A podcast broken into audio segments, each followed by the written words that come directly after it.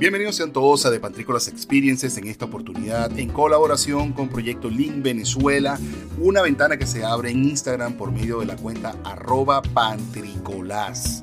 Una ventana que se abre en live como entrevista para conocer el emprendimiento de venezolano que está alrededor del mundo esta oportunidad y lo que vamos a escuchar en esta entrevista a continuación, vamos a estar hablando con la doctora Andreina Tortolero, psiquiatra venezolana, psicoterapeuta cognitivo, conductual en formación también, que se encuentra en la ciudad de Houston, Texas.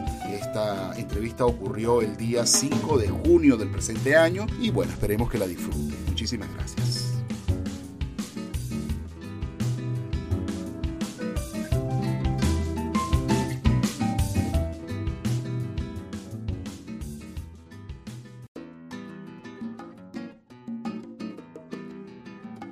Andreina Tortolero, una venezolana que está en el estado de Texas, Estados Unidos, y está, ella es psiquiatra venezolana, está ejerciendo o está empezando a ejercer o está en el proceso de empezar a ejercer en, Estados Unidos y está trabajando una iniciativa que a mí me ha encantado muchísimo lo que he estado viendo eh, desde que supe de ella he estado como aprendiendo con todo lo que ha estado haciendo y avanzando y me ha encantado lo que nos puede aportar y lo que nos está aportando a través de las redes sociales y todo lo que nos va a aportar esta noche con todas las preguntas que seguramente van a surgir.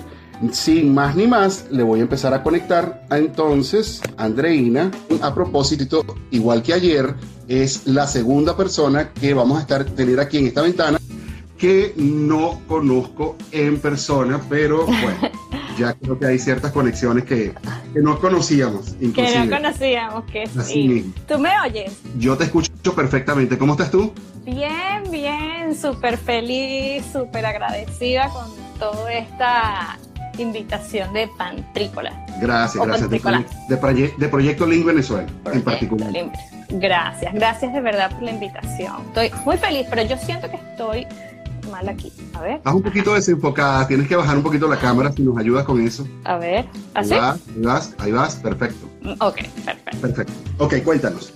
Andreina, cuéntanos quién eres tú, de dónde saliste tú y cuéntame cómo llegaste aquí, qué es lo que estás haciendo y, después me vas a hablar de red de apoyo, pero principalmente cuéntanos de ti. Ok, bueno, mira, yo soy una venezolana, médico. Eh, salí de mi país el primero de enero del 2013 junto a mi esposo. En ese entonces éramos solo él y yo. Y salimos como unos hippies. Honestamente, nos fuimos aventurar. Okay. No teníamos nada estructurado, solamente como que la necesidad de salir. Y llegamos a Ohio primero, nos recibe una familia, eh, nos reciben parte de nuestra familia. Y allí empezamos como a, a, explorar qué podemos hacer. Siempre vinimos como, como imaginándonos que a lo mejor la medicina no iba a volver a ser parte de nuestra vida. Pero en el camino, bueno, empezamos a estudiar inglés. Después de allí, en el mismo, en esa primera parada, nos comenzamos a hablar con gente, como a, entrevistar personas que habían venido para, para, Estados Unidos y que habían entrado a la medicina, a ver cómo era el proceso. Sabíamos que era un proceso costoso y que pudiera no ser tan fácil para nosotros. Ambos son médicos, ¿no? Sí, yo estudié psiquiatría en la, en la central, sí, y él estudió cirugía general en la central también. Pero somos de Valencia, somos de Valencia, pero, estudiamos en Caracas. Igual que yo.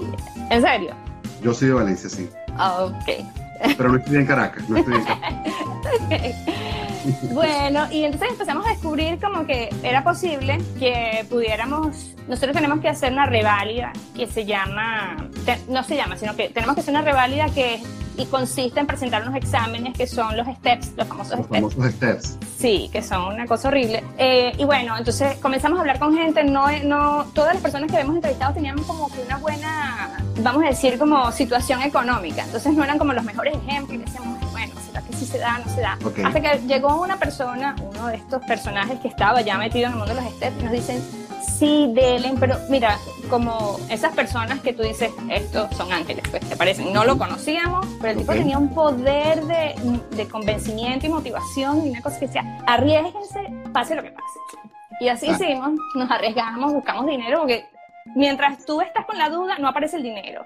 Así Pero es. tomas la decisión y empiezan a abrirse opciones. Ajá. Y nos vamos a Chicago. Logramos cambiar el estatus, ahora somos estudiantes, yo soy la dependiente de mi esposo, él se va para Kaplan a estudiar allá y Ok. yo me quedo en la casa porque logramos conseguir Cadivi, que en aquel entonces existía, Ya. para uno. Mm, Aplicamos para uno, entonces yo era la dependiente. Ok. Cuando él se inscribe en Kaplan, él le da todo Kaplan, todo el material de estudio. Entonces lo que hicimos fue, a mí me armamos mi Kaplan a la casa, o compramos todo por eBay usado, pero conseguimos armarme el kit perfecto.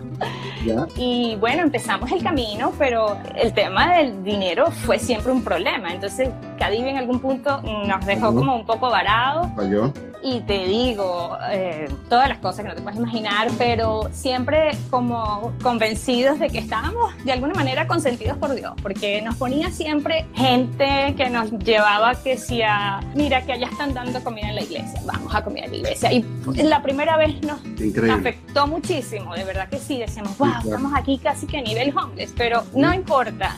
Después veíamos todos los beneficios y además entonces nos convertimos en voluntarios Ya. fuimos voluntarios en un hospital, del hospital brincamos a voluntarios en una iglesia. Bueno, no te imaginas la cantidad de bendiciones que entonces nos empiezan a llegar de todos esos caminos. Lo cierto es que se nos acorta el dinero tanto que no logramos la, eh, la- la- sacar la reválida, sacamos dos steps de tres. Ok. Y nos quedamos frustradísimos y decimos, bueno, aquí lo que viene son dos opciones, o nos vamos para Venezuela o... eh, No había miedo a regresar a Venezuela, la verdad. Siempre estaba como que, mira, vamos a probar y si algo se da, chévere, y si no, regresamos. Pero una amiga, como te digo, esos ángeles que aparecen, mi amiga me llama y me dice, antes de que te vayas a Venezuela, párate en Orlando y hablamos, a ver si si, si te podemos conseguir alguna una manera de que te quedes, porque mis amigas se fueron del país hace muchos años, muchos antes Ya, que yo, ya. y todas así como que decían, tú eres la única que queda y vamos a tratar de que te quedes, entonces, pero no me gustaría hablar contigo por teléfono, trata de acercarte, bueno, mira, pedimos el dinero prestado, llegamos a Orlando y en Orlando pues nos quedamos. Ahí nos estacionamos, hicimos cosas que nada que ver con la medicina, Claro. trabajos temporales, pero siempre con la convicción de que de alguna manera nos íbamos a conectar. Así no es. sabíamos cómo, pero en algún momento nos íbamos a conectar. Y entonces estamos ya llegando al año 2015 Ujú. y yo logro sacar mi examen. Mi esposo se empieza a trabajar tres trabajos, yo me quedo sin trabajar para que yo logre sacar el examen que me faltaba y me certifico. Bien. Y entonces, en ese Ya, punto que me certifico, ya ahí cambia todo, ¿no? Ya ahí cambia todo, ¿no? ya dimos, ya yo por lo menos logré, yo decía, si no ejerzo, por lo menos me quito esta espinita de yo lograr este certificado. Claro, Y, claro. y entonces, que después que yo logro el certificado, digo, ¿cómo hago yo? Porque ya mi esposo me dice, ¿sabes qué? Ya yo no voy a invertir más dinero, esto es demasiado, olvídalo, sigue tú en ese camino. Yo dije, no, no, esto no puede ser, aquí hay que buscar la vuelta. Pero yo me certifico, la aplicación para los programas, tú te certificas, significa que ellos reconocen tu carrera médica, pero Ok. ellos no te, no te reconocen la especialidad. Ok. Entonces tú tienes que volver a estudiar la especialidad. Sí. Y entonces, pero la aplicación para los programas es una vez al año y es en julio, Ok. para trabajar en el julio del año siguiente. Ok. Y en marzo te dicen si quedaste o no. Ok. ¿Y estamos Es- ahorita en, en qué, en qué época te pasó esto? Yo recibo mi, mi certificado en- por ahí en septiembre. Todavía hay chances de aplicar. Ok, ok. ¿ok? Pero mi esposo y yo en ese entonces ya teníamos rato lidiando con un tema de ser papá y decimos, ¿qué hacemos? Yo no, no, no tenemos dinero para todo, porque yo teníamos cuatro años buscando bebé y no teníamos bebé, o sea, algo andaba raro. Y Sí. decimos, bueno, ¿qué hacemos? Nos vamos por, gastamos en un estudio de o, diagnósticos de tratamiento de infertilidad o nos vamos por el mundo médico, porque las dos cosas eran trascendentes. Entonces, Era posible. sí, eran posibles y iban a cambiar la vida definitivamente. Definitivamente trascendentes. Sí, yo digo, bueno, nada, nos vamos por el mundo de la paternidad, porque eso, eso es algo que nosotros hemos deseado tanto que, que definitivamente vamos a, vamos a arriesgarnos. Sí, sobre todas las cosas, bueno, para eso venimos, ¿no? Ay, sí, yo te digo, y lo, lo, lo pedimos tanto a la Virgen y a Dios que dijimos, no, no, vámonos por este, vamos a invertir en esto. Entonces yo apliqué con muy poco dinero a un programa como 10 hospitales. Ellos no Ya. te recomiendan aplicar tan poquito porque honestamente las probabilidades son muy mínimas. Ya. Y ese año entonces ya recorre septiembre, nos evaluamos, en noviembre nos dicen que sí hay un problema, invertimos en tratamiento en diciembre y en marzo, el 12 de marzo de ese año, me dicen que no hice match en psiquiatría, pues, pero ya eso era esperable, yo apliqué muy poquito, sin embargo me sentí mal, entonces tú dices, conchale, otro año que no quedé, que... Claro.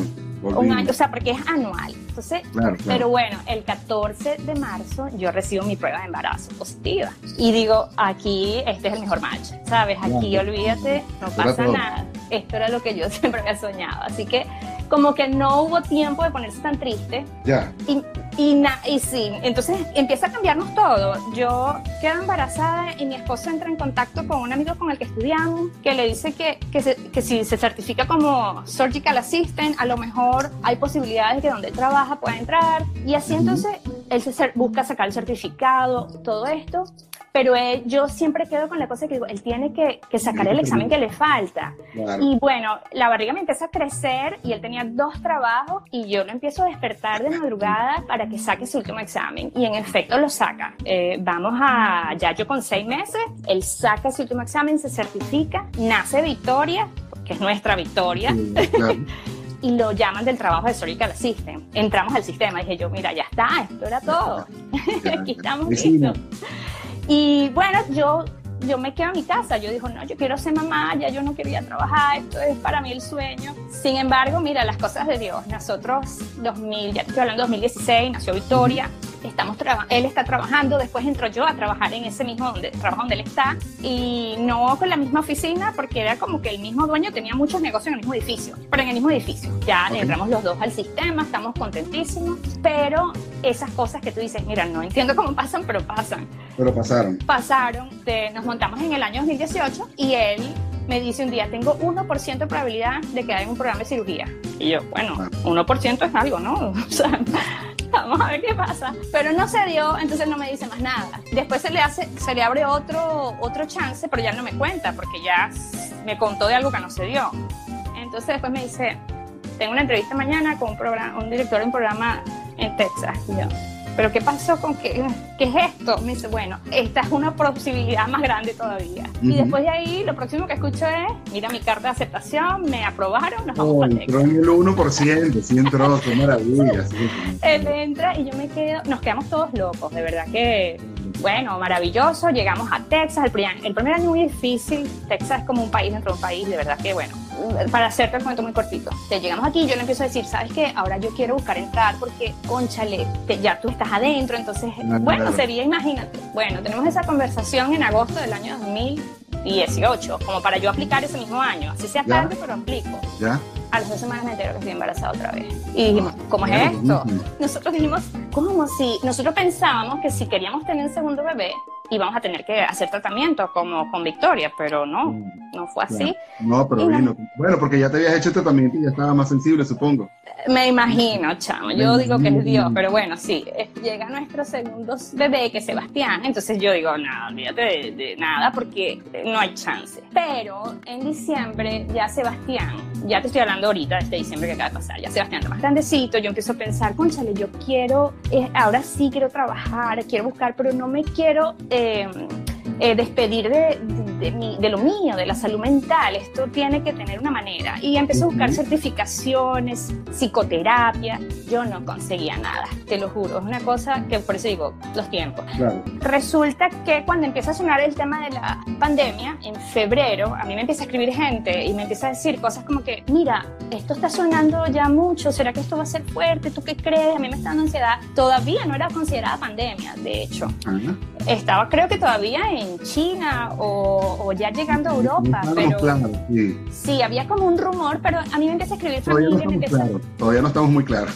Todavía no estamos claros. Pero entonces yo digo, ya va. Y mi esposo me dice, ¿por qué no haces un video? Yo le digo, pero ¿por qué no, Ati? Qué ridículo es. Bueno, porque si te están preguntando ellos, es porque mucha gente también debe tener la duda y decirte que hago el video. Una amiga me dice, yo te lo pongo en una cuenta. Como yo no tenía esa cuenta, yo lo pongo en una cuenta. Y entonces mucha gente me empieza a escribir a mi privado diciéndome, wow, qué buen video, gracias. Andreina, tienes este demasiado. Y mi esposo me dice, yo te lo doy. Ahí mismo me siento y digo, yo voy a crear una cuenta. Me lo va a tomar en serio. Me lo voy a tomar en serio, voy a crear una cuenta, qué nombre le doy, pero ¿cómo hago para sentirme con la tranquilidad? Porque yo he estado buscando qué hacer, pero no consigo. Mira, todo pasa en un minuto. Yo me siento, digo, ¿qué nombre le doy? Una amiga me dice, tu video uno te está impulsando a abrirlo y tú allí abras de las redes de apoyo. Así es. Dale ese nombre. Está bueno, abro, ¿no? sí, abro la cuenta, red de apoyo y así mismo me llega un enlace de un curso, de una certificación psicoterapia cognitivo-conductual. Yo, mira qué maravilla. Nunca hubiese estudiado psicoterapia cognitivo-conductual en mi vida porque yo me formé más como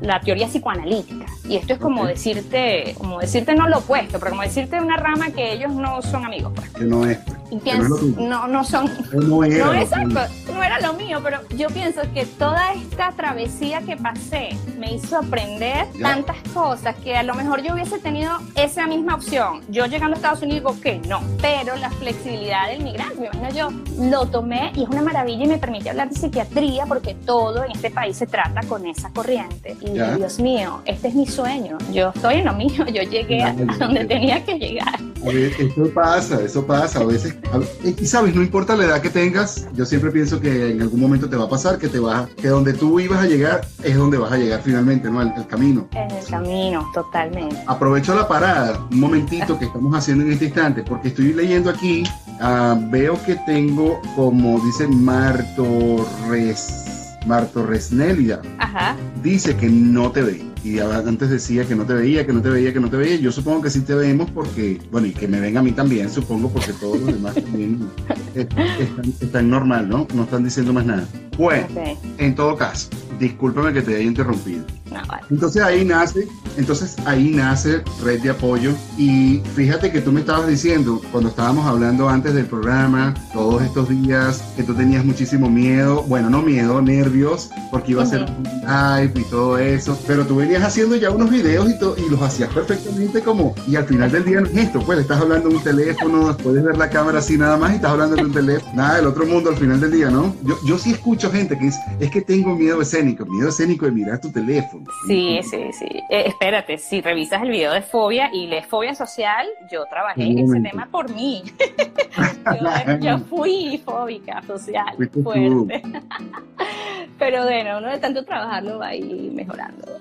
Cuéntame de eso. Vamos a hablar de eso entonces. Vamos a hablar de la fobia social, ya que entramos en ese punto. Y así entonces nos, nos ahondamos en tu, red, en tu red social, red de apoyo y en todo lo que estás dando. Háblame primero así como un súper rápido, redondo de lo que es red de apoyo y ahí Ok. entonces nos enfocamos en esa parte y de ahí vamos en adelante con otras cosas. Y si tienen alguna otra pregunta, pónganlo en los comentarios. Por lo general existe un- una barrita aquí abajo que tiene un signo de interrogación. Si lo ven aquí abajito, de ustedes al lado del comentario, aquí está el comentario y después viene un, un signito de interrogación. Si lo ponen allí la pregunta, puedo agarrarla más rápido. Si no, bueno, tengo que estar anotando aquí. Si me ves bajando la cara es porque estoy anotando. Oh, ok, no, estoy no te preocupes. Eh, Entonces, ¿cómo te has sentido hoy en live? No, vale, chévere, chévere, gracias. Tranquila. No, vale, todo bien, todo bien. Súper bien, sí. Ok, cuéntanos qué es red de apoyo y cuéntanos. Red, Red de Apoyo es una cuenta que yo creo con la finalidad de promover la salud mental, porque eso es lo que yo más sé hacer. Yo, o sea, yo amo hablar de, de estos temas y cuando yo la abrí yo decía, yo no puedo permitir que esto que a mí me apasiona tanto se muera. O sea, yo- como no logré entrar entonces al programa formal de psiquiatría, yo más nunca voy a, yo perdí mm, ese título, no puede ser, no, me rehuso. Entonces Sí. encontré, dije, yo tengo que encontrar una alternativa. Y encuentro esta certificación espectacular que habla mucho de clínica. Y dije, esta es la manera. Y me fascina, estoy, en- estoy encantada. Entonces yo lo que hago, trato de promover la salud mental y además mostrar un área, de, una manera, a mostrar una psiquiatría sin prejuicios, sin tantos mitos y tantos tabúes, no es oscura, no es esotérica, es, es- es ciencia también. Entonces, me encanta que la gente pueda llegar y, y preguntar y acercarse sin miedo, porque siempre en nuestra cultura hay mucho estigma en esta área. Entonces, yo me he quedado fácil. Sí, Estás loco. Si tú vas con psiquiatra, estás loco. por lo menos sí, exacto. Entonces, eso no es verdad y a mí me ha fascinado lo que yo he visto. Yo me quedo loca como me han escrito personas, primero por privado, porque, ¿sabes? No quieren que, que la gente sepa que están preguntando por esta área. Claro. Pero, pero la verdad es que hay una necesidad y cuando hicimos el voluntariado, esta cuenta, esta cuenta me fascina, es mi bebé número 3, porque te lo juro que yo creo que en todos estos años que yo estaba aquí, yo acumulé mucha información que yo decía, ¿dónde la pongo? Yo tenía posts, o sea, como escritos y cosas que veía, que decía, esto alguien lo tiene que leer, esto es importante. Y si me voy a Venezuela, esto lo tengo que llevar. Porque además, en los steps, yo dije, también yo me formé con esto, yo hice estos steps, sácale provecho. Hay un step que es el segundo, el step 2 CS, que es clínico, que te enseñan a entrevistar al paciente y aquí entrevistan en forma sencilla. Yo, yo cuando presenté este examen, yo dije, nosotros hablamos más rebuscado, a nosotros el paciente nos pregunta más, creo que porque nos entiende menos. Aquí la gente pregunta menos, creo que es porque sencillamente está muy clara la información. Entonces dije, yo voy a agarrar lo que yo aprendí en ese examen y yo voy a tratar de usarlo para hacer mis videos. Así como hablan aquí, hablan, hablan en términos muy sencillitos y la gente entonces entiende. Entiende. Y bueno, eso es básicamente red de apoyo, una cuenta informativa. Donde estás hablando básicamente de las cosas que, que, tú ves que está pasando o de dónde sale así la inspiración. ¿Te, sale de preguntas o te sale ya de, de, tu background o, o, cómo va todo? Bueno, esa pregunta es excelente porque yo empecé como en... Yo abrí esa cuenta en abril, en plena cuarentena. Okay. Entonces yo empiezo por, mira, mi esposo estaba en una rotación en emergencia y los miedos de mi esposo que le daban, mira, me da miedo que hoy vi un paciente con fiebre y, me da miedo que me infecte y se lo lleve a la casa y tal. Los miedos que empiezan a manifestar los médicos que están exponiéndose en ese tiempo a esas áreas, pues, donde hay potenciales pacientes. Entonces digo, ¿sabes qué? Yo sé que tú no eres el único. Grábame un video. Pero ¿cómo que te grabo un video? Graba un video de eso que a ti te pasa. Y así comencé a escuchar historias de otros médicos y de otro personal de salud y los puse en mi cuenta y dije, que agarré, em, me escribí, me mandaron uno de España, me mandaron uno de Italia, eh, mi esposo es de aquí Estados Unidos y me empezaron a llegar historias. Pues dije, bueno, no puedo tampoco dedicar la cuenta solo a esto porque eh, ya va. Entonces, ¿A qué, va esto, claro? ¿A qué? Sí, ¿cuál es el objetivo de esto? No, te lo digo con, con, con, porque me pasa a mí con esto, con el proyecto Link Venezuela me está pasando, me pasa, no, quizás no al volumen tuyo, pero, pero ha pasado eso, no no sabemos exactamente a qué va esto. ¿A qué va esto? Y entonces, bueno, eh, posteo los videos de mi, yo les digo mis médicos, pero no solamente el médico, porque también estaba deciré que me mandó uno de, ella es fisiatra, fisioterapeuta, algo de esto, fisioterapeuta. Entonces mm, lo posteé también, quise conseguir uno de una enfermera, pero bueno, no lo conseguí. Y me empiezan a escribir médicos como que, ¿te puedo mandar mi historia? Y después dije, no, bueno, yo los escucho, los voy a atender, pero no, no los voy a postear a todos. Porque entonces también empieza la gente a preguntarme, yo me estoy sintiendo así, esto es normal. Y bueno, mira, lo que te puedo decir es que después que yo doy ese gran paso de dar ese primer video, todo cambia, David, porque yo, mi, esposo empieza a hablar de, vamos a leer sobre business en redes sociales. Mi mamá empieza a hablar de seguidores. Y yo digo, wow, definitivamente cuando uno hace un cambio muy, muy importante, eso impacta tu, tu, tu ambiente. Y entonces esta gente está ahora toda conectada con esta red de apoyo, parte de lo que hace... Sí, y parte de lo que, hace... Y, nutriéndose y, y conociéndote y, y, sintiendo que hoy alguien en mi familia es un... Es, es lo, mira, por cierto, eso que tú hiciste hoy, eh, que decía, eres un, ¿cómo es que pues, esta palabra se me, se me va muchísimo? Eres un influencer o un influenciado, esto que estabas hablando, y ahora tú eres un influencer. Ay, Dios mío. Pero. tienes esa responsabilidad como Spider-Man. Es una responsabilidad, correcto. Pero también red de apoyo, mira lo que me ha gustado. Me llega mucha gente a preguntar cosas, por ejemplo, no hay psiquiatra en Venezuela, en donde yo vivo. Y digo, bueno, vamos a averiguar. Y empezamos a averiguar y le conseguimos a alguien cerca. Eso me ha encantado. Ese concepto de red. Ese sí es. Una amiga, una, una, yo hice un post sobre la esclerosis múltiple porque tengo un familiar que tiene esa, ese diagnóstico y nos escribió un gentío preguntándonos por fundaciones en sus localidades. Y yo digo, bueno, yo no tengo ni idea, pero podemos buscar. Y buscando, le doy como esa pregunta a mi familia, digo, ¿tú me puedes buscar esta información? Y me dice, claro que sí. Y le ha conseguido información y digo, wow, nunca imaginé que lo que empezó como un video. Como un juego. Sí, se ha transformado en algo muy bonito, de verdad que sí. Y se está transformando probablemente en tu realidad en el, en el futuro, ¿sabes? esto, esto que tú estás haciendo se convirtió, gracias al COVID, y esa es una de las cosas que tenemos que dar gracias. No sé si algo al COVID, pero lo que pasó en este tiempo de la pandemia es eso que, bueno, nos reinventamos y calamos en un, en un escenario donde si no hubiese pasado esto tendrían que pasar unos 10 años más para... Nos adelantaron 10 años, en otras palabras. Y entonces ahora qué estamos. Y ahora qué estamos. Mira, nunca te has planteado, nunca te has planteado ayudar a los médicos, es decir, con uno que otro video, webinars, cursos online para hacer esto de los steps y, ayudar a otros médicos que estén en ese propósito que tú también... No, mira, te, digo algo, tengo amigos médicos que se, que se, están, se han dado muchísimos golpes con esto, sé que es duro, sé, conozco por vivencia propia de mis amigos, no las mías. Yo soy ingeniero y, lo bueno de la ingeniería es que no es tan traumático, solamente hace un, recambio. Pero bueno, mírame aquí atrás, aquí del micrófono, estoy contigo como que si yo estuviese haciendo otra cosa. Pero nunca te has planteado eso, como, como bueno, no sé, si no te lo digo, que sería también imposible. yo no, yo no me lo he planteado, pero yo amo, yo amo, yo he descubierto que amo la docencia.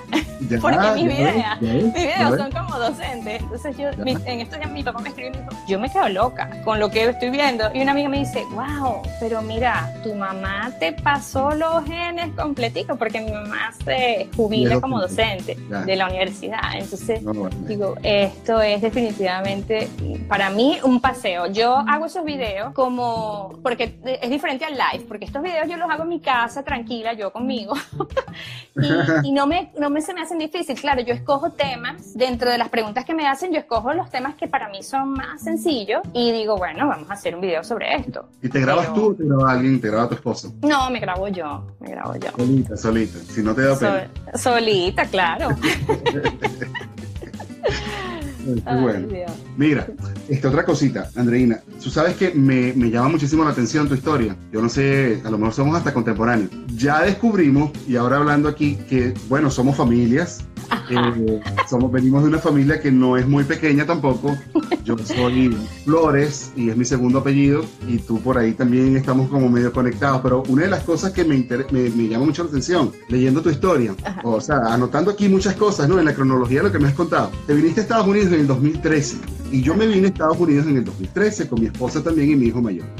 Eh, estuviste ahí en ese tema, tuviste el tema del Caribe y nosotros también tuvimos el tema del Caribe. Cuando decía, no te imaginas, no, no, sí me lo ah. imagino, perfectamente, igualito, me lo imagino igualito.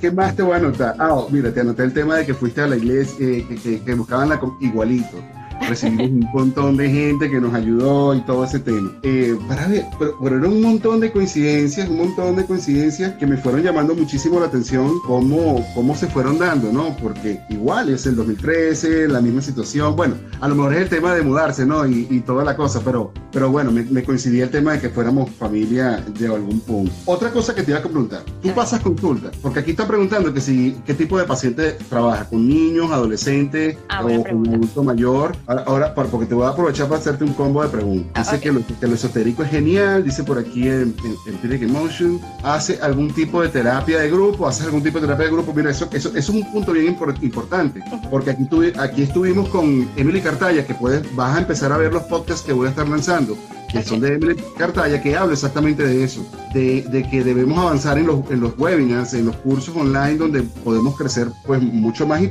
puede seguir capitalizando. Eh, la doctora, ¿cuánto cobra la doctora? Bueno, eso depende de ustedes. Eso, eso es lo que es al privado. Exacto. Pero ahora sí, ya que hablamos de todo este tema, ahora sí, cuéntanos qué tipo de, pacientes pasas consulta, cómo es esto, cómo, cómo va esto. Bueno, yo como ah, creo primero, esto es una cosa que se da como un marmagging. Yo empiezo y se va dando todo al unísono. Entonces yo creo mi cuenta, pero todavía no tengo claro cuál es la finalidad. Pero empieza a crecer tanto que entonces yo digo, ya va, hay que apurar este, esta certificación porque me daba un poco de angustia que, aunque estoy, yo puedo trabajar, yo no estoy autorizada para ser psiquiatra. Entonces digo, bueno, termina tu certificación, ya la estoy terminando, entonces yo empecé mi consulta porque eso se estila, que tú ya terminando tú puedes empezar. Y dije, ok, bueno, nada, lo que yo hacía en Venezuela. Lo que pasa es que yo aquí no puedo medicar porque no ejerzo la psiquiatría. La psiquiatría clínica la uso para ponerla en mi cuenta, para informar y si tengo un paciente enfrente, tengo la habilidad de decirle, yo, tú tienes que ir porque necesitas medicación. Y ha sido fantástico porque el venezolano me dice, yo pago lo que sea para hablar con alguien en mi propia jerga. Y, y, van y se medican y hacen la terapia conmigo. Entonces yo siento como que estoy en realidad en donde tenía que estar.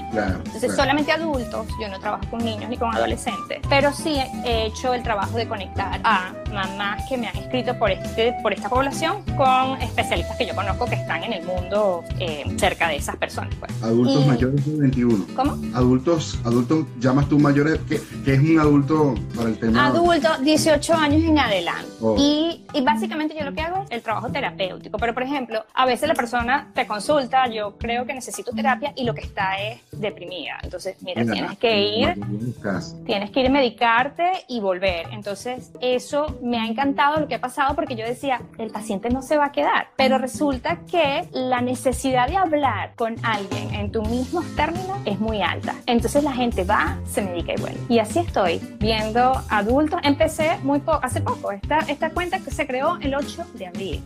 y yo empecé a ver pacientes creo que hace semanas. y me, me, he quedado fascinada con lo, que, con lo que pasa, porque veo uno y ya ese te está mandando otro y te dice, mira, es que es venezolana no tienes que ir a, traducir nada. Y eso, estamos tan regados y, y, es un número tan alto el que está afuera que, que, la necesidad existe. Y ojalá, ojalá que esta ventana que te estamos abriendo, que, nos estamos abriendo aquí en Proyecto Link Venezuela, pues también te conecte con muchísimos más porque ese es el propósito de todo esto. Me, me, parece súper hermoso todo tu proyecto en realidad y vuelve a anotar aquí, anota en tu libretita ahí, webinars, webinars, y cóbralo. Puedes cobrar barato, puedes cobrar barato y que hay un momento donde puedas este, quizás hablar con muchísima más gente. Esto es un mundo donde hay que, hay que explorarlo bien profundamente. Entonces, cuando quieren atenderse contigo, tienen que llamarte a ti. ¿Cómo se comunican contigo? Por, por la red directa de red de apoyo. ¿Tienes otra red, un correo electrónico, una página web? Me pueden, no he creado la página web. Estoy en, mira, estoy en, ayer me escribió una, una persona cercana, me dice, ¿no tienes logo? Yo te voy a hacer una, una propuesta. Y yo le digo, espérate, yo no he querido dar ese paso porque a mí me parece que eso es cuando ya tú eres grande. Y él me dice, yo creo que tú eres grande. Entonces yo dije, ¿de dónde estoy parada? Sabes, yo misma no puedo creer lo rápido que esta red ha crecido. Entonces estoy como en esos puntos de ir creciendo en otras redes, pero todavía estoy como circunscrita a Instagram. Me pueden escribir por privado de Instagram y me pueden enviar correos a red.deapoyo 0420 arroba gmail.com también arroba gmail.com. Perfecto. Y ahí, bueno, entonces ahí ya se pone en comunicación contigo. ¿Tienes algún combo así como 3 por 1 La primera te sale gratis y la segunda Ah, pero muy buena pregunta. Mira, en general no, pero por ejemplo, cuando me escriben, la relación terapéutica empieza desde cómo te contactan. Yo empiezo a escuchar parte de la historia cuando ya me contactan. Entonces hay veces que les digo, ¿sabes qué? Vamos a tener 20 minutos, no importa que ahorita no tengas la disponibilidad, vamos a hacer una sesión de 20 20 minutos free y cuéntame y vemos si te podemos canalizar allá en Venezuela o vemos si te podemos, si te conviene estar aquí conmigo o evalúa si te interesa lo que vas a ver. Entonces sí lo he hecho y, lo he, y me ha salido muy bien porque cuando les digo, por ejemplo, esa persona que te dice, yo nunca he ido a terapia, pero siento que esta situación de ahorita me tiene un poco desencajada eh, y me da un poco de miedo, tú sabes, ir para ese tipo de consulta. Entonces digo, bueno, vamos a tener 20 minutos free y si te gusta lo que ves, entonces ya para la próxima ya, lo puedes pagar. Y me dice, perfecto, me gusta. Entonces, eso, eso ha pasado, 20 minutos free.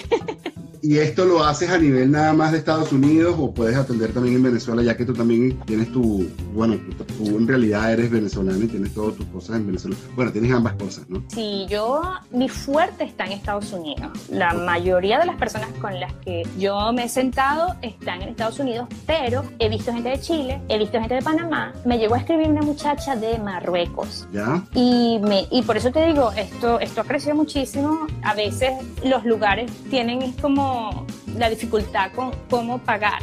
mientras exista PayPal para ellos, no ha habido problema, pero por lo menos la muchacha de Marruecos me dijo que no tenía ese sistema y estaba un poquito complicada. Sin embargo, como te digo, si yo veo que la necesidad es muy grande, yo siempre digo, pero vamos a tener 20 minutos mientras averiguas por lo menos, o, si consigues otra persona, pero no te quedes como en ese limbo de angustia. Entonces, terapia de grupo no estoy haciendo. Es, algo, es un proyecto que me estoy planteando, pero no lo estoy haciendo. Soy solamente adulto. Pero siempre me escribe cualquier persona y yo los puedo ayudar a, canalizar. En Caracas, eh, como yo estoy en Caracas y soy de Valencia, son las dos ciudades que más domino, son los contactos que más tengo, que, puedo decirte, mira, ve ya al hospital universitario que ahí está esta gente. Pero no, pero no me he limitado porque me han preguntado de Mérida y de Maracay y, y voy preguntando y ahí les resuelvo. El, sobre todo en estos tiempos que allá están en plena cuarentena. Entonces no pueden salir para no perder el viaje. Bueno, vamos a averiguar quién está por allá eso me gusta mucho. vamos viendo la situación. Pero bueno, es bueno saberlo también, cómo, cómo atiendes, si es una cosa mundial o te estás quedando un poquito local. Pues siempre la idea está en eso. Insisto que las terapias grupales a lo mejor en temas, bueno, por ahí estaban preguntando que si vas a seguir con unos talleres que estabas haciendo recientemente y, esa es una pregunta que te quería hacer ya que estaba Mira, buenísimo. Este, me han invitado a jornadas, a ponencias en Valencia. Me invitaron recientemente a una y quedé fascinada con lo que vi porque yo no sé si por lo menos yo no estaba para nada familiarizada con un sistema de WhatsApp que hacen unos foros, pero tan organizado que tú dices, wow, esto es WhatsApp, de verdad. Estoy muy feliz porque la gente que me conoce, David, me ha abierto tanto las puertas que entonces me están invitando como evento, ah, nunca me imaginé. Dios mío, me encanta lo, el recibimiento que me ha dado, bueno, la gente de Valencia, yo allá, pero los, panas de Caracas, la gente que me dice, wow, ¿por qué te tardaste tanto? Te, te necesitábamos escuchar, porque sabes, como que a pesar de que tú lees y dices, todo va a estar bien. Una, una, amiga me puso, todo va a estar bien, yo lo sé, pero cuando tú me lo dices que estás en ese, en ese medio, a mí me da tranquilidad. Me lo creo. Me lo creo. Entonces, tengo uno, tengo un, hicimos un taller con el, una, la gente de Lactancia Ideal y Ori Ocre. Hicimos un taller y estamos pensando armar la segunda edición, pero todavía no tenemos eso claro. Pero voy a estar en unas jornadas el sábado que viene con psiquiatras forenses en Valencia. Oh, Espectacular, sí, chévere. Me encanta el tema que es violencia en la mujer migrante. No, no me encanta no me encanta, pero, pero mira, es cosas como te digo. Me da risa, pues, pero no. No es bueno el tema, pero me contactaron, me pusieron en contacto recientemente con una fundación en Ohio de mujeres víctimas de violencia hispana, como para, vamos a ver qué pasa allí, pero pienso que quizás como para dar mm, algún tipo de foro, de taller, qué sé yo, pero eso, eso es lo que está pasando con las redes. Están saliendo talleres, están saliendo actividades de ese tipo y tengo varias en, en, como en un hall, pero no, no están todavía ni con fecha ni, nada como para ser reveladas. Pero... Mira, este, no, no salió muchísimas preguntas y yo quería hablar quizás de alguno que otro tema de lo que tú estabas tratando últimamente, precisamente de eso. ¿Cómo es que le llamas tú el tema social? Eh, la fobia social. La fobia social. Eh, ¿Qué es eso? ¿A qué va eso de la fobia social? ¿Que le tiene miedo a, como, como al rechazo de lo que diga la gente? O... La fobia social es cuando tú em, experimentas miedo, pero extremo, a exponerte al público. No necesariamente tiene que ser dar una conferencia. Mira, esto puede ser ir a comer con alguien, eh, aceptar una cita, eh, eh, hablar con un grupo, hablar en un grupo, sencillo, así como un viernes que llegó una gente a tu casa y sentarte a hablar en un grupo, que no son tus conocidos. Genera miedo, genera angustia y la gente evita a toda costa hacer eso. Ir al baño, ir a un baño público donde, por ejemplo, un aeropuerto, que hay muchas personas, la gente no va, que les puede generar realmente algo. Entonces, yo no llegué a los extremos de evitar que mi vida se limitara, pero sí me daba terror, terror de verdad. Y cuando yo empecé el programa de psiquiatría en Caracas, te digo,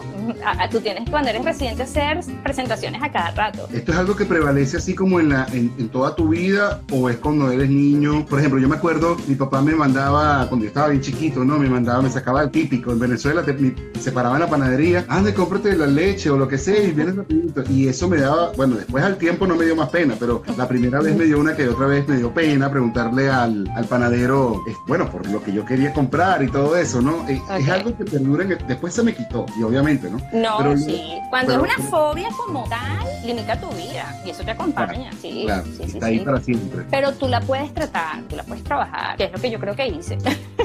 Porque a mí me da muchísimo miedo, pero después me convertí, te digo, yo me estoy planteando ahorita, yo digo, Andreina, y si estudias, yo no sé cómo hacerlo, pero digo, y si buscas formarte como conferencista, imagina, de, de, ser una, de, iniciarme como una fobia social, ahora quiero ser conferencista, pero es algo que me he planteado que digo, yo no sé si eso es algo que esté dentro de mi presupuesto imaginable, pero, pero me lo he planteado estos días porque digo, cúnchale, esto de, esto de mis videos a mí me encanta, a mí me tiene súper feliz. La gente me dice, tú tienes energía en esos videos. Y digo, es que esa soy yo porque yo estoy haciendo algo que toda la vida he amado. Entonces, eso es lo que se nota y se nota, ¿sabes? Y yo lo noto y tú me dices eso de que tú, todo eso que tú me estás diciendo, que yo no, no, no me doy cuenta y yo digo, no, no lo puedo creer. Claro que sí lo puedo creer porque también lo puedo ver, ¿no? Pero porque no, no nos pasa a todos. Pero, pero me encanta que tengas la humildad que tienes hasta ahora, que estás siguiendo las cosas Ah, saludos Miguel Riera. Eh, que tienes la humildad que tienes. Conocemos a Miguel Riera, ¿viste? Y, que te mantengas así, que eso es lo que definitivamente pues, te va a mantener donde estás y vas a seguir ganando muchísimos frutos y vas a seguir ganando muchísimos éxitos. Estamos llegando ya terminando este, la entrevista porque se nos está acabando así como el tiempo, nos quedan como unos 10 minutos. Eh, yo tenía pautado, no porque lo necesites, sino porque es parte del show. Vamos a ver si se nos aparece por aquí, que te íbamos a dar a todos los que estamos acá conectados un tip de belleza que viene patrocinado por Gerald Beauty arroba Gerald Beauty y usualmente aparece por allí. Pero todo eso que tú estás hablando del fobia social, ¿qué debemos hacer como primer paso? Cuéntanos así un tip rapidito, como que, en qué nos debemos, nos exponemos primeramente o, o cuenta. No, bueno, la teoría cognitiva conductual te recomienda, te dice, la mejor forma de salir ileso de un miedo es afrontándolo. Normalmente uno cuando dice, me revolcó una ola, ya, no me meto más al agua. Eso es lo que no debes hacer. Uno empieza a crear creencias que son falsas, que son a raíz del miedo. Como me revolcó, me voy a ahogar la próxima vez, entonces no me meto más. la idea no es hacer eso, pero tampoco este, exponerte a veces solo puede ser mm, también contraproducente. Entonces, si tú crees que no lo puedes manejar, que esto es lo suficientemente fuerte, búscanos que te podemos dar asesoría en eso. Eso nos dejó un Voy a evitar, no. Sí, eh, hay que afrontar el miedo, eso es cierto, pero el cómo es un trabajo, eso lleva estrategias, depende de la persona, de los recursos de afrontamiento de cada quien. Entonces, por eso es como un poquito difícil decirte, haz esto. Puedes tener la seguridad que puedes mejorar muchísimo, pero a lo mejor alguien lo puede hacer solo o a lo mejor alguien puede necesitar un poco más de ayuda. Y de esta manera hemos terminado esta entrevista con la doctora Andreina Tortolero, dueña de la cuenta arroba red de apoyo en Instagram, ahí donde la pueden seguir contactando y por supuesto más adelante vamos a seguir conociendo más de su historia porque ella está dando muchísimo que hablar. Gracias a todos los que nos atendieron, recuerden seguirnos en todas las redes sociales como arroba pantricolás, pórtense bien y pásenla bien.